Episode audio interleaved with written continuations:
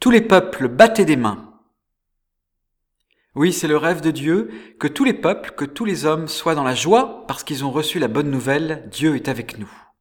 Les Noirs, les Jaunes, les Blancs, les Péruviens et les Antillais, les Chinois et les Javanais, les Esquimaux et les Sénégalais. Saint Paul suggère que le Seigneur reviendra quand tous les hommes l'auront reconnu comme fils du Dieu vivant.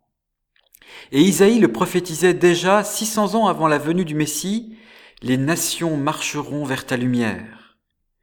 Quand tous chanteront le psaume 46 à l'unisson et battront des mains en rythme, les vieillards et les enfants, les hommes et les femmes, les petits et les grands, les gros et les maigres, les timides et les extravertis, les riches et les pauvres, les intelligents et les simples, alors le royaume de Dieu sera inauguré sur la terre.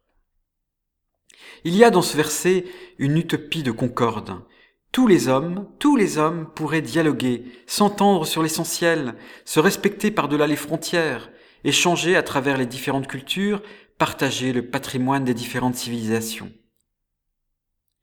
C'est le mythe catholique, dont le pape est le symbole. L'unique pasteur pour un peuple bariolé, pour une communauté internationale. Le rêve de Dieu est déjà commencé dans l'Église.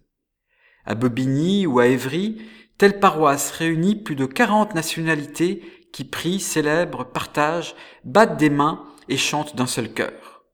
Alors rendons grâce à l'Esprit Saint qui réussit ce tour de force, par son espièglerie, de faire communier des hommes qui n'ont rien en commun, sinon l'amour de Dieu.